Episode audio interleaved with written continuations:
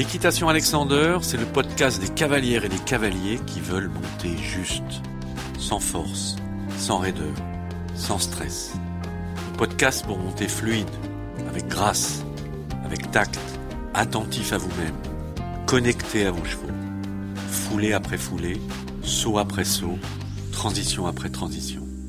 Ce podcast vous est présenté par Véronique Bartin, instructrice d'équitation et professeure de technique Alexander, et par Jean-Pierre Tiffon, coach et préparateur mental. Ensemble, nous vous donnerons des conseils, des trucs, des techniques pour mieux fonctionner avec votre corps et mieux fonctionner avec votre tête, et ainsi mieux respecter le physique et le moral de vos chevaux. L'équitation Alexander m'a permis de prendre conscience de mon corps, de comment fonctionne mon corps, et finalement ça me sert tous les jours, pas qu'à cheval, dans mon quotidien. Je me rends compte de tous mes gestes, de la façon dont je les fais, la façon dont je me tiens. Mon cheval fonctionne mieux, vu que je fonctionne mieux moi-même. Moi, avec Véronique Bertin, j'ai pris conscience d'avoir la possibilité de stopper mon action dans le mouvement, à cheval, afin de prendre du recul sur la situation pour trouver une solution adéquate. La puissance de mon dos, je me rends compte que c'est, il est hyper puissant, que je peux arrêter un cheval rien qu'avec mon dos. Quand une émotion m'arrive, te prendre un petit peu de recul sur les choses et réagir différemment. À mon sens, l'équitation Alexander est l'école de la perfection. Et maintenant, place à cet épisode d'équitation Alexander. Comment réussir sa sortie de piste et le débriefing après une épreuve? C'est une question importante qui va vous aider pour la suite. On voit tout en sortie de piste. Sans faute ou dans le temps, il y a des explosions de joie extraordinaires. Quatre points ou une difficulté sur un obstacle au cross. Et là, on voit des espèces de rage absolue. Éliminé, là, c'est la vallée des larmes. Donc, comment réussir votre sortie de piste et le débriefing? Je vais vous donner plusieurs conseils. Le premier, Conseil absolu, ne faites pas payer à votre cheval les frustrations de votre épreuve. Il n'y est pour rien. Interdit les coups d'éperon. Interdit les coups avec les coups de manchette sur la bouche. C'est un interdit absolu pour tout cavalier de ne pas passer ses nerfs sur son cheval parce qu'il est frustré du résultat d'une épreuve. Ça, c'est même pas un conseil, c'est une règle de vie de tout cavalier. L'autre conseil, c'est une fois que vous êtes sorti de piste, donnez-vous du temps pour décompresser, avant d'analyser, de réfléchir plus posément au débriefing de votre parcours.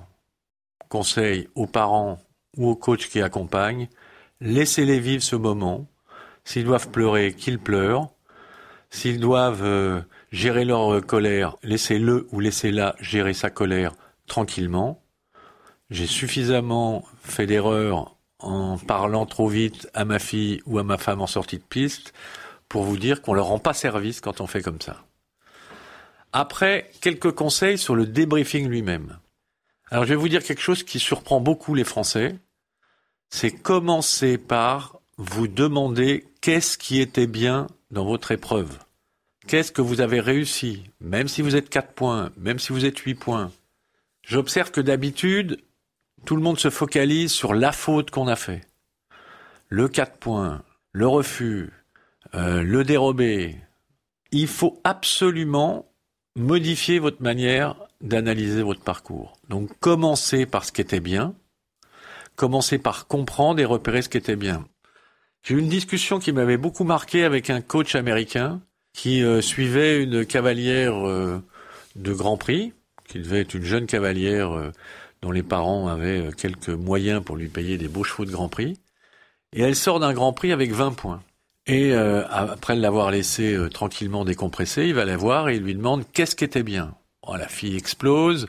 Elle dit comment tu peux me demander ça? J'ai 20 points, c'est pas possible. Non non, il lui dit mais je suis sérieux, tu vas me dire ce qui était bien. Alors elle part dans son coin faire la gueule, elle revient et il lui dit mais alors redis-moi ce qui était bien. Pareil, elle était furieuse. Puis elle revient et lui dit, mais alors maintenant, tu vas me dire sérieusement qu'est-ce qui était bien. Là, la fille euh, réfléchit, analyse et dit, ah, je pense que j'avais le bon galop. Il lui dit, oui, ok, c'est vrai, tu avais le bon galop. Donc ça ancre bien que la prochaine fois, dans ton prochain Grand Prix, il faut que tu aies, essayes d'avoir ce même galop. Lui, maintenant qu'on a vu ce qui était bien, dis-moi, est-ce qu'il y a une amélioration que tu peux avoir à l'issue de ce parcours? La fille réfléchit, lui dit, bah oui, j'ai une amélioration, c'est que souvent, je me suis, à la bord de l'obstacle, avancé trop mes épaules, avancé trop mes mains, et je me retrouvais euh, euh, à charger les épaules, et donc mon, cheval faisait faute à l'entrée euh, des auxerres ou des combinaisons. Et lui, ben voilà. Ton bilan, c'est t'avais le bon galop, et celui-là, il faut que tu saches le conserver. Qu'est-ce que tu peux faire à la place? Pour ne pas se retrouver à faire faute comme ça ben Elle dit, c'est me grandir un peu, reculer mes épaules, grandir mon dos. Et lui dit, ben voilà, il y a deux enseignements à avoir pour ton prochain parcours. Garder ce galop, redresser ton dos, te grandir. Le tour d'après, elle est quatre points dans le Grand Prix. Parce qu'il avait, il lui avait imposé de retrouver et de formuler qu'est-ce qui était bien dans son parcours. Donc voilà, mon conseil, c'est que quand vous commencez par votre débriefing, n'allez pas comme on le fait en France à regarder le truc qui était nul, à vous focaliser sur euh, cette faute que vous avez fait sur le dernier parce que vous étiez euh, trop content d'être enfin sans faute et peut-être être classé. Analysez tranquillement et commencez par ce qui était bien. Alors c'est pas culturel, c'est pas de votre faute. Moi je me souviens toujours de notre fille, on, on va euh, rencontrer sa maîtresse, ça devait être en CE1 ou CE2, et on demande à la maîtresse, alors, qu'est-ce que vous pouvez nous dire euh, euh, de notre fille? Ben, Elle dit, il n'y a rien à dire, tout va bien. Donc en France, quand tout va bien, il n'y a rien à dire. Donc ça veut dire qu'on a des choses à dire que quand il y a des choses qui vont pas bien. Donc mon conseil, le débriefing, vous commencez par identifier ce qui va bien, trouver une ou deux améliorations à apporter à votre parcours, à votre cross ou à votre prise de dressage. Et focalisez-vous en vous disant la prochaine fois, je conforte ce qui était bien et j'améliore ce que j'ai repéré à améliorer. Quand vous ferez des débriefings comme ça, les concours d'après, vous aurez progressé. Pour en savoir plus, venez nous retrouver en stage chez nous, à la Bidauderie ou chez vous en région. Vous pouvez aussi approfondir en lisant chez Belin l'équitation par la technique Alexander et le cavalier idéal.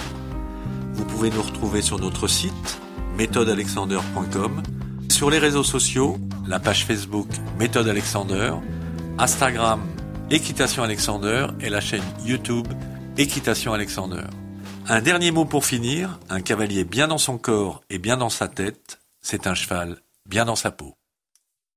Le podcast Méthode Alexander, une production Éclat Agency.